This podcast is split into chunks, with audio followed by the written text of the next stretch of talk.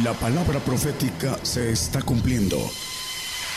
Conozca lo que Dios anuncia a su pueblo.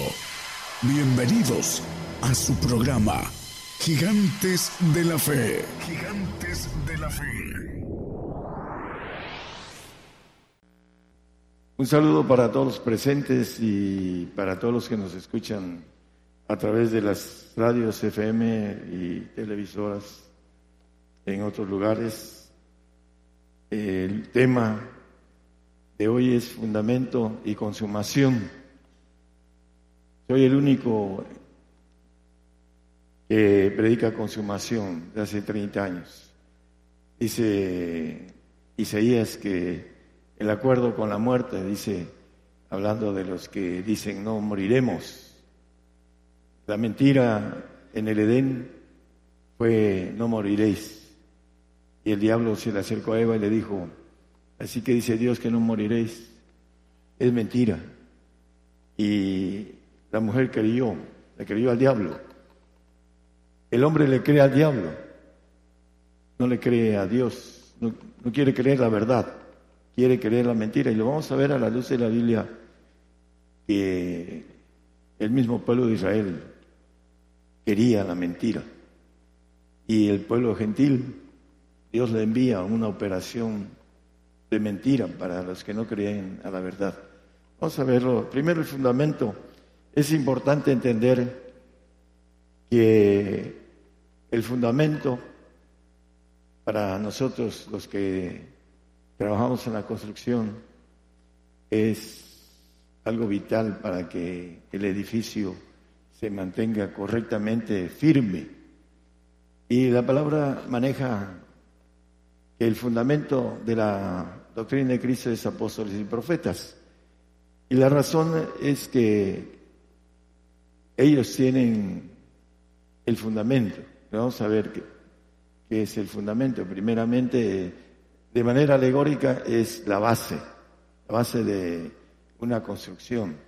Y tiene muchas cosas en lo natural. No voy a hablar de lo natural, tiene muchas cosas para hacer un cálculo eh, de manera correcta con centroides y con momentos de volteo y todo lo que lleva.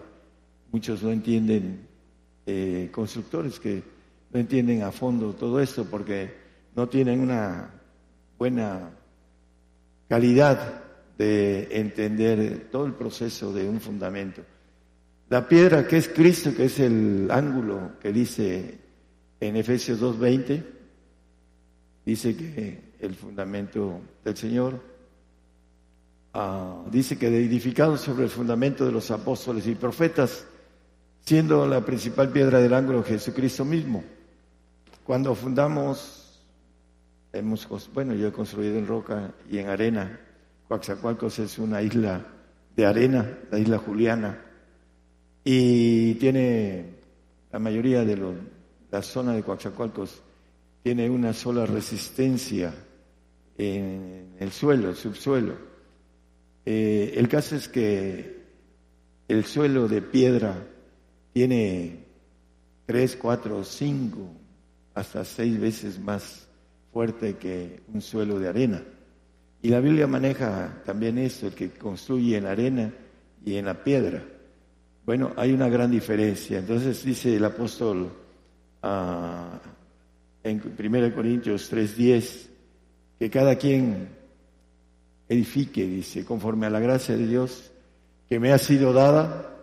Yo como perito arquitecto puse el fundamento y otro edifica encima, pero cada uno vea cómo sobreedifica. Eh, él se maneja como perito arquitecto, el apóstol Pablo. ¿Por qué? En Efesios 3:5 nos dice el apóstol Pablo escribiendo, a los Efesios, el cual misterio en los otros siglos no se dio a conocer a los hijos de los hombres, como ahora es revelado a sus santos apóstoles y profetas en el Espíritu. El misterio en otros siglos no se dio a conocer a los hombres, como ahora es revelado a sus santos apóstoles y profetas en el Espíritu. La revelación del el misterio, el misterio del Evangelio, que son muchos misterios, no son uno ni dos. Dice en Efesios 6, 19, habla del el misterio del Evangelio. Ese misterio, y por mí, para que me sea dada palabra en el abrir de mi boca con confianza, para hacer notorio el misterio del Evangelio. Eh, es importante entender algo que trae la Biblia con relación al fundamento. Muchos dicen yo soy apóstol, yo soy profeta, pero no tienen el verdadero fundamento revelado de parte de Dios. Creen que tienen la revelación, pero son llamados de manera sobrenatural. Y ellos dicen, no, yo tengo revelación de Dios. Vamos a ir viendo que la mayoría de los que creen tener el fundamento no lo tienen y lo que predican lo dice. Vamos a, tratar de ser bien explícitos para la gente que nos escucha en, en muchos lugares, hermanos. Ustedes conocen muchas cosas de esto. 1 Corintios 2.7. Mas hablamos sabiduría de Dios en misterio, la sabiduría oculta la cual Dios predestinó antes de los siglos para nuestra gloria. Esa sabiduría que conocen la mayoría de los que están aquí presentes, es sabiduría de Dios en misterio. En el 2.4 dice, no fui con, a ustedes con sabiduría humana, dice el apóstol. Dice que ni mi palabra ni mi predicación fue con palabras persuasivas de humana sabiduría, más con demostración del Espíritu y de poder, con sabiduría en misterio, que tres versículos después leímos, sabiduría de lo alto. Si quiere ponerlo de nuevo para que rectifiquemos. Hablamos sabiduría de Dios en misterio, dice el apóstol Pablo. Y es una sabiduría oculta. Nos los dice Romanos 16, 25 y 26. Es una sabiduría oculta que es revelada a los apóstoles y profetas, nada más al que puede confirmaros según mi evangelio y la predicación de Jesucristo, según la revelación del misterio encubierto desde tiempos eternos, sabiduría oculta. Desde tiempos eternos, antes de que el hombre fuese hecho, esa sabiduría, esos planes estaban hechos para crear al hombre, para que el hombre fuera divino extraer. Eh, la palabra más clara es eh, cuando se examinan los mejores alumnos. Los mejores son los que tienen más oportunidades de becas. Entonces, son seleccionados. Bueno, aquí nos dice eh, el apóstol escribiendo a los romanos que el Evangelio la predicación eh, de él no fue en el texto que leímos en los cuatro de 1 Corintios, no fue con sabiduría humana. Y aquí en el texto que estamos viendo dice que antes de los tiempos eternos, porque dice sabiduría oculta. Está dada esta sabiduría oculta en eh, Colosenses escribiendo los el apóstol a los Colosenses 1, 26 y 27. Por favor, a, saber el misterio que había estado oculto desde los tiempos eternos, desde los siglos y edades, aquí lo vuelve a repetir, dice, mas ahora es manifestado a sus santos, a través de el fundamento, apóstoles y profetas. Lucas 11. 49. Bueno, es el... Por tanto, la sabiduría de Dios también dijo, enviaré a, ellos profetas y apóstoles, y de ellos a unos matarán y a otros perseguirán. La sabiduría de Dios, la sabiduría oculta, viene a través de apóstoles y profetas. Y en esos tiempos, los apóstoles y profetas duraron la primera iglesia 300 años. Habían apóstoles y habían profetas. Y el diablo se encargó de perseguir a la primera iglesia y finiquitar a los apóstoles y profetas y un silencio gentil de más o menos 1500, 1700 años. Y ahora en el tiempo apocalíptico vienen los dos profetas apocalípticos, un gentil y un judío. Así lo dice Apocalipsis. Y ese silencio hizo que ahora el diablo ha construido muchos profetas en ese tiempo. Hay muchos que dicen que son profetas sin ser enviados de Dios. Yo no los envié, ni los mandé, dice la palabra. Y los oye el mundo, porque predican bienestar, predican cosas halagueñas. En el 28 de Isaías, capítulo 28, versículos 9 y 10, habla, permítame, hablando de el texto, es, un segundito,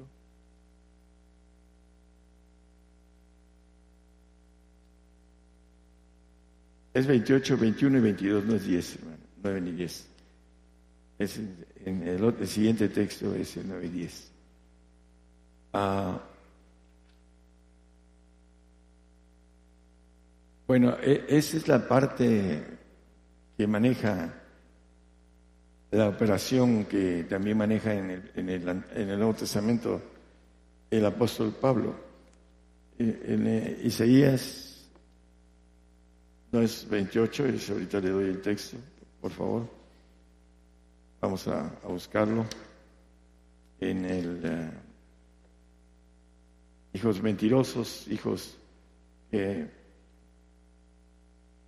quieren oír, quieren oír la ley, es el 30, no es el 28, perdón.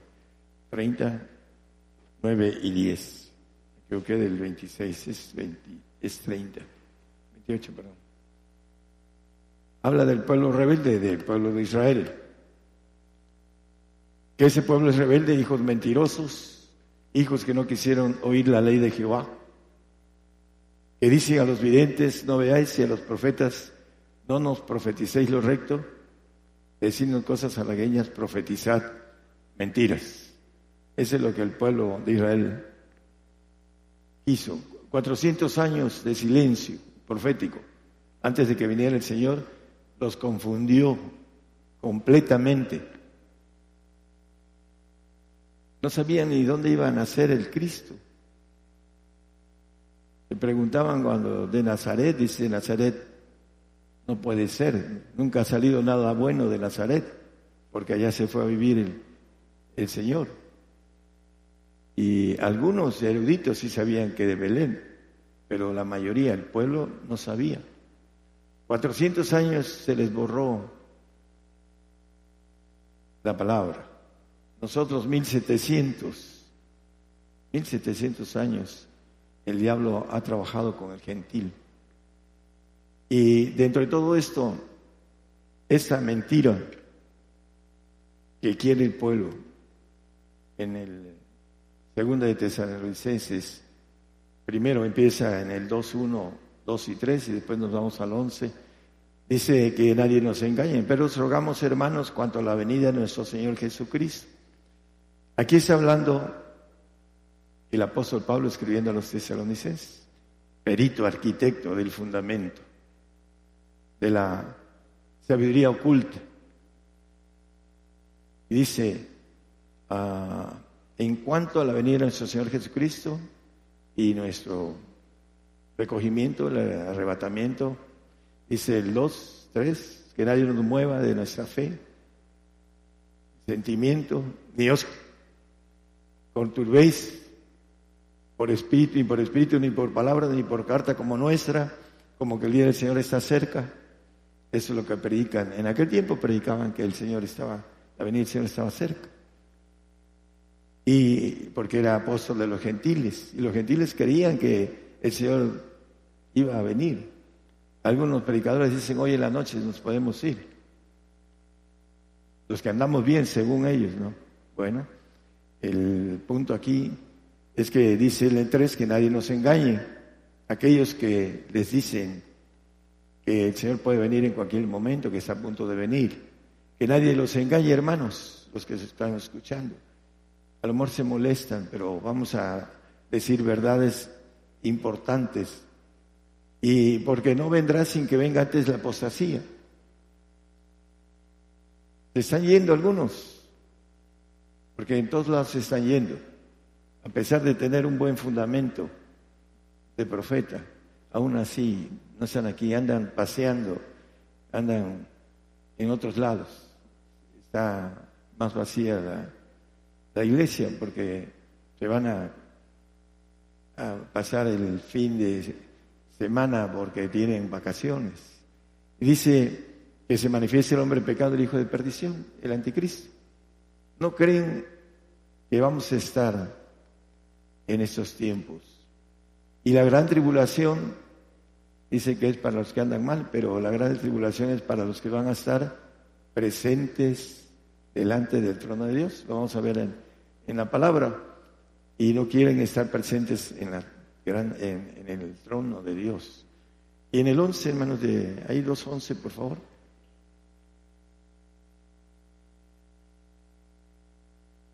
Por tanto, pues, les envía a Dios operación de error para que crean a la mentira. Dios les permite, permite al enemigo, a Satanás, hacer esto. ¿Por qué? Porque no creen a la verdad. Prefieren creerle al diablo, al padre de la mentira, que al padre de la verdad, al espíritu de verdad, le llama la Biblia. Por eso Dios permite esta operación de error. Y dice, Zacarías habla en el capítulo, vamos a Zacarías 11, 9 y 10, por favor. Y dije, no os apacentaré, apacentaré, la que muriere, muera, y la que se pierde, se pierda. Y las que quedaren, que cada una coma la carne de su compañero. La que muera, la que muriere, muera, dice. ¿Y de qué está hablando? Y la que se pierda, se pierde. La apostasía. Los que creen a la mentira. Una operación que Dios permite. ¿Por qué? Porque no creyeron a la verdad. Ahí lo pueden ver en el capítulo 2 de Tesalonicenses en segunda de Tesalonicenses. Entonces aquí maneja un poquito más adelante en el 10, dice, ah, tomé luego mi callado suavidad y quebrélo para deshacer mi pacto con que corseté con todos los pueblos. Ese callado de suavidad, el que creyere y fuere bautizado, será salvo. Salvo de una condenación eterna en, en un lago de fuego es un pacto de suavidad, un callado le habla Zacarías. Y es importante, lo pone fácil, y la que se pierda, que se pierda. La que muera, que muera, dice el Señor. ¿Por qué? Porque es un regalo de Dios. Efesios 2.8 dice que eh, ese es un regalo de Dios, no es por obras, nada más es creo, y me bautizo, dice, por gracia soy salvo, es un regalo, la gracia es un regalo, eso no es de vosotros, pues es don de Dios. Simplemente creer y bautizarse y ser fiel es a uno brincando el castigo eterno. Esa es ah, la misericordia de Dios para el hombre que dice que no quiere que los hombres se pierdan que todos vengan al arrepentimiento, dice la palabra. Entonces, por otro lado, por rechazar la verdad, Dios envía una operación de error. Si a ustedes le predican que el Señor viene en esos tiempos, yo predico consumación. Y cuando vengan por usted y le digan, cree en el Señor Jesucristo y está en juego su vida, ahí va a entender esta palabra consumación. O niega al Señor o lo afirma y dice que cree en Él y paga su vida por su fe. Eso es lo que viene en el en Zacarías 11, 14. Nos habla de otro callado de ataduras. Quebré luego el otro, mi callado de ataduras, para romper la hermandad entre Judá e Israel.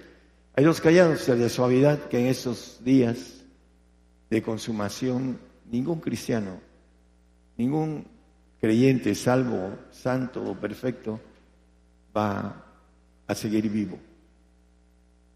Escúchenlo bien para que se preparen, como dice el apóstol Pedro, después de pasar varios sustos, ya más viejo, dice que lo que Cristo padeció en la carne, debemos estar armados del mismo pensamiento. El 4.1 de primera de Pedro, no lo pongan, nada más que lo, alcancen a, a, escribir o a volver a, a, leer eh, o oír el mensaje y lo pueden ver en su Biblia. Él nos eh, dice que debemos estar preparados mentalmente para morir por el Señor. Es un honor morir por el Señor y la mayoría de los cristianos dan la vuelta a, morir por el Señor porque le temen a la muerte. No están preparados para estar delante de su Señor para dar buenas cuentas. Por eso no quieren morir. Pero esta operación que Dios envía es porque ese callado de suavidad se quiebra una consumación. Daniel 12:7 nos dice que hasta que el escuadrón del pueblo santo sea esparcido, dice, se acabare. Ah, y oía el varón vestido de lienzos que estaba sobre las aguas del río, al cual alzó su diestra y su siniestra en, al cielo y juró por el viento de los siglos que será por tiempo, tiempos y la mitad. Y cuando se acabare el esparcimiento del escuadrón del pueblo santo, todas estas cosas serán cumplidas. La ira de Dios, las guerras nucleares, para eso el apóstata va a negar al Señor, para vivir en un tiempo terrible. La muerte va a huir del hombre, dice Apocalipsis. ¿Por qué? Porque van a ser castigados por haber negado al Señor los que habían creído, porque la apostasía es eso, creer. También vamos a, Isaías 28, el 21. 22, hermano, por favor. Dice un texto para ustedes muy conocido, porque Jehová se levantará como en el monte Perasim, como en el valle de Gabaón se enojará para hacer su obra, ese callado de suavidad. Su extraña obra es una extraña obra para hacer su operación, su extraña operación. En el 22, por favor. Ahora pues no os burléis porque no se aprieten más vuestras ataduras, porque consumación y acabamiento sobre toda la tierra he oído del Señor Jehová de los ejércitos. Aquellos que se burlan de este mensaje van a ser apretados más sus ataduras. Por eso el consejo es que tomen esto en serio, porque viene del fundamento de Dios el profeta. Y la extinción de todos los cristianos es porque tiene un plan de venir a gobernar la tierra y atar a Satanás y darle a su iglesia el conocimiento que dice Abacú, que va a ser lleno, pleno. El conocimiento de Jehová va a cubrir toda la tierra para que podamos aprender a gobernar los cielos, primero la tierra y, aprender sobre el experimento de gobernar la tierra, gobernar los cielos. Mil años nos va a instruir para gobernar la tierra, después para gobernar los cielos. Pero antes tenemos que cumplir lo establecido, que el hombre muera, como dice la palabra. En Adán todos mueren, Está establecido que el hombre muere una vez, después del juicio.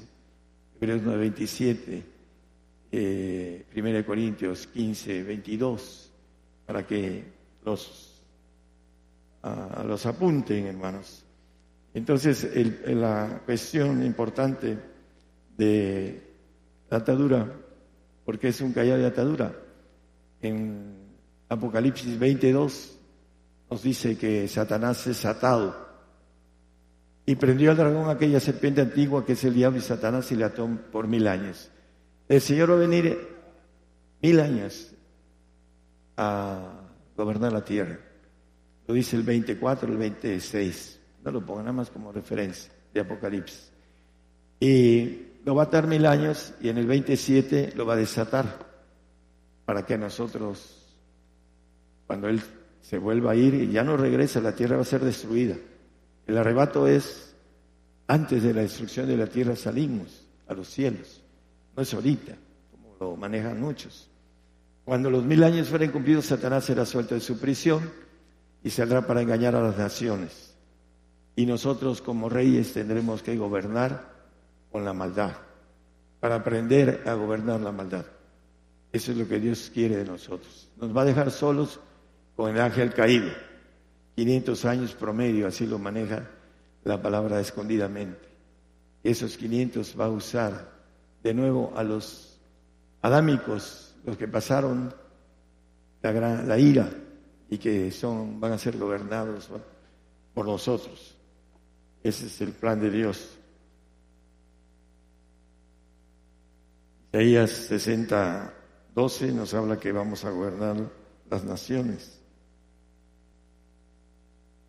Porque la gente o el reino que no te sirviere perecerá y de todos serán asolados. Vamos a los reinos, las gentes nos van a servir. Eso es lo que Dios quiere para él. Hay algo especial. Esa persecución que viene para esta generación de 1700 años de silencio profético, en donde Satanás ha hecho muchas cosas, hizo 400 cosas con el pueblo de Israel. En 400 años, perdón, hizo muchas cosas. Tanto que dice que no lo vieron, no lo quisieron, dice sin atractivo, porque vino humilde, manso, pobre, para enriquecernos. Para eso vino el Señor en ese tiempo. No lo vieron. Querían un rey que les quitara la bota romana. Pero el Señor vino humilde y manso y fue a la cruz. Y el príncipe de este mundo lo mató como hombre, pero resucitó y volvió a su divinidad. Y viene como divino a gobernar la tierra y a levantarnos del polvo, hermanos, aquellos que no creen, dicen que creen en la resurrección, pero no quieren vivirla. Cuando se dice yo creo, yo creo en las lenguas, las hablas, no. Entonces no crees. Tienes que creer lo que haces o lo que experimentas. La escuela, la universidad, los doctorados, maestrías, si no practicas lo que aprendiste, de nada te sirve. Así la fe sin obras es muerta. Eso es lo mismo. Y la resurrección tiene uno que obrar la resurrección. Morir, como dice la palabra del apóstol Pablo, que es un bautismo. En el 6, no lo pongan, hermano, 6 de Romanos, léanlo, es el 4, eh, maneja los que somos bautizados en su muerte es un bautismo. También resucitar es un bautismo. Y tenemos que atravesarlo para estar con Él. Nos dice también el salmista en el 55 conocido, juntadme a mis santos los que hicieron pacto conmigo, con sacrificio, perdón, los que hicieron conmigo pacto con sacrificio. El santo, la persecución que viene, barriendo y hay más de casi 300 millones, escuchen eso, 300 millones de cristianos que han muerto por su fe en muchos lados, en otros países. Aquí también, pero son muy poquitos. Pero nos va a llegar a donde quiera que estemos, a donde quiera que nos escondamos. Para aquellos que salgan huyendo, les va a llegar. Va a llegar un momento en que tengan que decidir si mueren por el Señor o ganan su vida y la pierden, como dice la palabra. Esta operación de error que Dios envía a través de Satanás, porque le permite, dice el Salmo 78, 49, nada más como referencia, que Dios envió a los ángeles malos a hacer las plagas apocalípticas. Dice, envió sobre ellos el furor de su saña, ira y enojo y angustia comisión de malos ángeles. Hablando de eh, cuando el pueblo de Israel salió de Egipto. Misión de malos ángeles. Esta operación de error es una misión de malos ángeles. Los que no creyeron a la mentira, antes consintieron a la iniquidad. No creyeron a la verdad, perdón. Antes consintieron a la iniquidad. El texto que no leímos. El siguiente de... En Tesalonicenses es importante dejar claro en el segunda de Tesalonicenses 4, 15, nos dice el Señor a través de Pablo, os digo eso en palabra del Señor. Primera, primera, perdón, es primera. Primera, 4.15. En la, por lo cual os decimos esto en palabra del Señor él siendo el fundamento, el arquitecto, eh, como dice perito, arquitecto, el fundamento de la palabra, de la sabiduría de Dios, no viene con palabras persuasivas de humana sabiduría, dice los cuatro que leímos de 1 Corintios. Aquí nos dice que dice palabra del, del Señor. Os decimos eso en palabra del Señor que nosotros que vivimos el apóstol tiene que estar vivo para cuando el Señor lo levante. ¿Y cómo es esto? Bueno, dice eh, Filipenses 3.8, el más pequeño de todos los santos, dice el apóstol. No, es Efesios 3.8, perdón hermano, Efesios 3.8. A mí que soy el más pequeño que de todos los santos, hasta ahí nada más. Él se maneja en esa parte que maneja también en Efesios 3.5, que dice que es eh, estado los misterios a los, a los santos profetas, apóstoles y profetas. Y él se maneja en ese punto ahí en el 3.8, a mí que es más pequeño de todos los santos. Bueno, la, resurrección, dice Apocalipsis 26, bienaventurado y santo el que tiene parte en la primera resurrección. La gente divide las resurrecciones de manera equivocada. Y la primera resurrección es de creyentes y la segunda es de incrédulos, algunos. Pero lo importante es que entendamos la verdad de Dios, no lo que dice la sabiduría humana. Bienaventurado y santo que tiene parte en la primera resurrección. Cuando venga el apóstol Pablo, va a resucitar el Señor.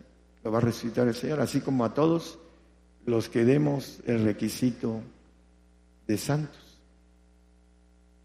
Que seamos dignos del Señor. Él nos va a resucitar. Y vamos a vivir con Él mil años aquí en la tierra. ¿Y qué dice el punto importante? de la palabra en el 4.15 este, que leímos de primera de Tesalonicenses. Dice, los que vivimos, nosotros que vivimos, que habremos quedado hasta la venida del Señor, hasta la que vamos a llegar a los cielos. y el Señor ya no viene a la tierra porque la tierra va a ser destruida. Cuando suelte a Satanás, cuando Satanás quiera ir en contra de los santos, va a haber ese arrebato al final de los tiempos y vamos a subir y dice que estaremos el 17, siempre en los aires, dice. Que en las nubes, seremos arrebatados en las nubes a recibir al Señor en el aire, vamos a subir en el aire y así estaremos siempre con el Señor. O dejaremos la tierra. La primera tierra ya no es, dice el 21.1, no lo ponga. Apocalipsis. Va a ser destruida por fuego. El Señor la va a destruir. A veces dicen que viene un ariolito y que por ahí hay una doctrina de un hermano que un ariolito va a destruir la tierra, etcétera, etcétera. Tiene sus, sus cosas eh, porque no entienden este, la palabra en forma, ¿no? Bueno, el, manejo importante de eso es que Pablo tiene que estar vivo cuando venga el arrebato. Va a tener 1500 años, Pablo, promedio, aquí en la tierra, para ser arrebatado. Lo vuelve a repetir en el 17 aquí. Luego nosotros los que vivimos, los que quedamos juntamente con los que duermen en Cristo, con los salvos, seremos arrebatados. Todos los salvos duermen todo el milenio. Sin santidad, nadie verá al Señor. Hebreos 12, 14 nos dice que sin santidad nadie verá al Señor. Le buscan y le dan la vuelta a la grande tribulación. Me acuerdo que prediqué un día eh, lo que era la tribulación y me se levantó una hermana. No, el hermano no habla de la grande tribulación, habla de una tribulación. Y tuve que corregirla. Dice la Biblia en el 7, 13, 14, 15 de Apocalipsis que los que vienen de grande tribulación, Juan eh, preguntándole al anciano, dice, respondió uno de los ancianos diciéndome, estos que están vestidos de ropas blancas, ¿quiénes son y de dónde han venido? Y yo le dije, Señor, tú lo sabes. Y él me dijo, esos son los que han venido de grande tribulación y han lavado sus ropas y las han blanqueado en la sangre del cordero. Por eso están delante del trono de Dios y le sirve día y noche en su templo, y el que está sentado en el trono tendrá su pabellón sobre ellos. Bueno, por esto, porque han salido de grande tribulación, han lavado sus vestidos, los han blanqueado, por esto están delante del Señor. Es la bendición. Juntadme mis santos los que hicieron conmigo pacto con sacrificio. Sin santidad nadie verá al Señor. Este es el propósito, la operación extraña que viene para los cristianos en todo el mundo, para nosotros. Dice eh, 1 Pedro 2.21 que lo que Cristo padeció en la carne debemos de seguir sus huellas. Dice.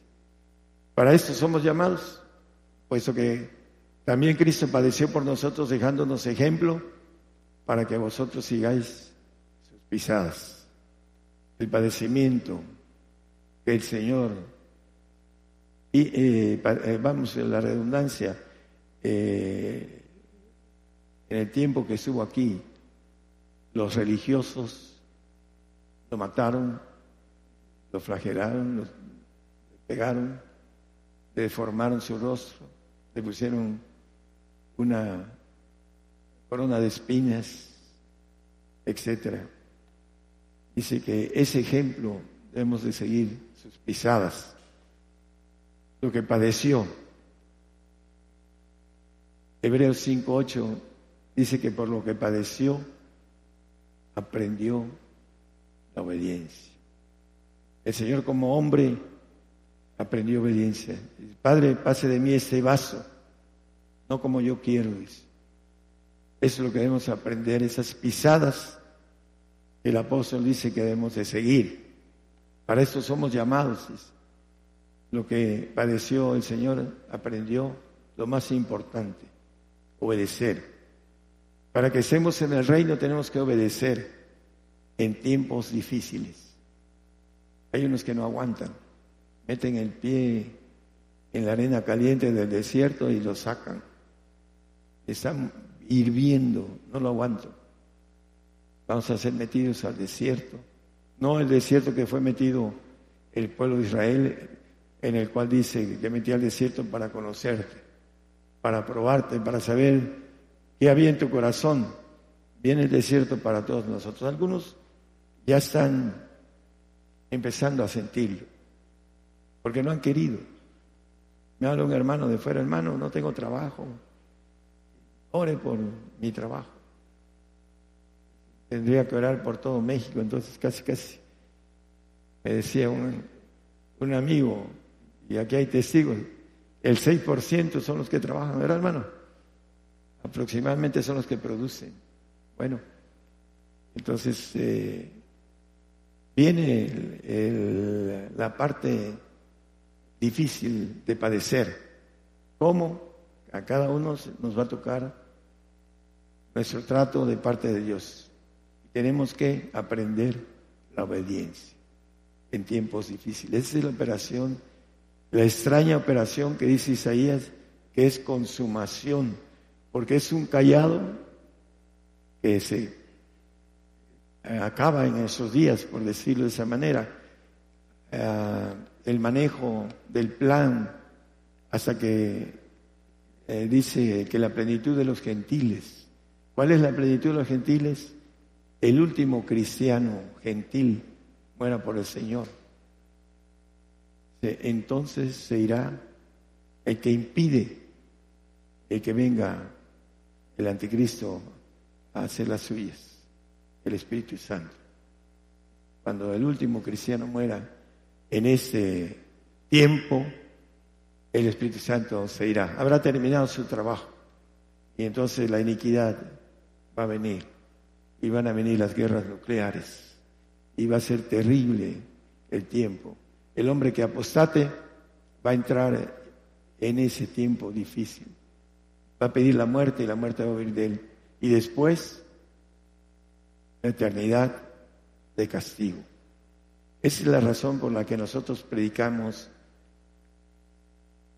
con ahínco que la misericordia de Dios es que todos mínimo seamos salvos de esa condena que maneja la palabra en Apocalipsis 22, 14, el, lago de fuego.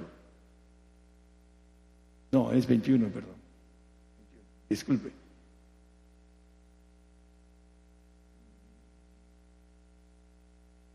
No, es el 22, pero no es 14. Pero ya con esto vamos a terminar. Ah, dice que los que no fueron encontrados en el libro de la vida fueron lanzados al lago de fuego. Es 20, 14, disculpen. 20, 14, ni 22 ni, ni 21. El infierno y la muerte fueron lanzados en lago de fuego. Esa es la muerte segunda. Y maneja que el que no fue encontrado en el libro ah, fue lanzado al lago de fuego. Por eso es importante que nosotros nos preparemos a ser perseguidos, hermanos, los que nos escuchan por la radio. Que nadie les engañe.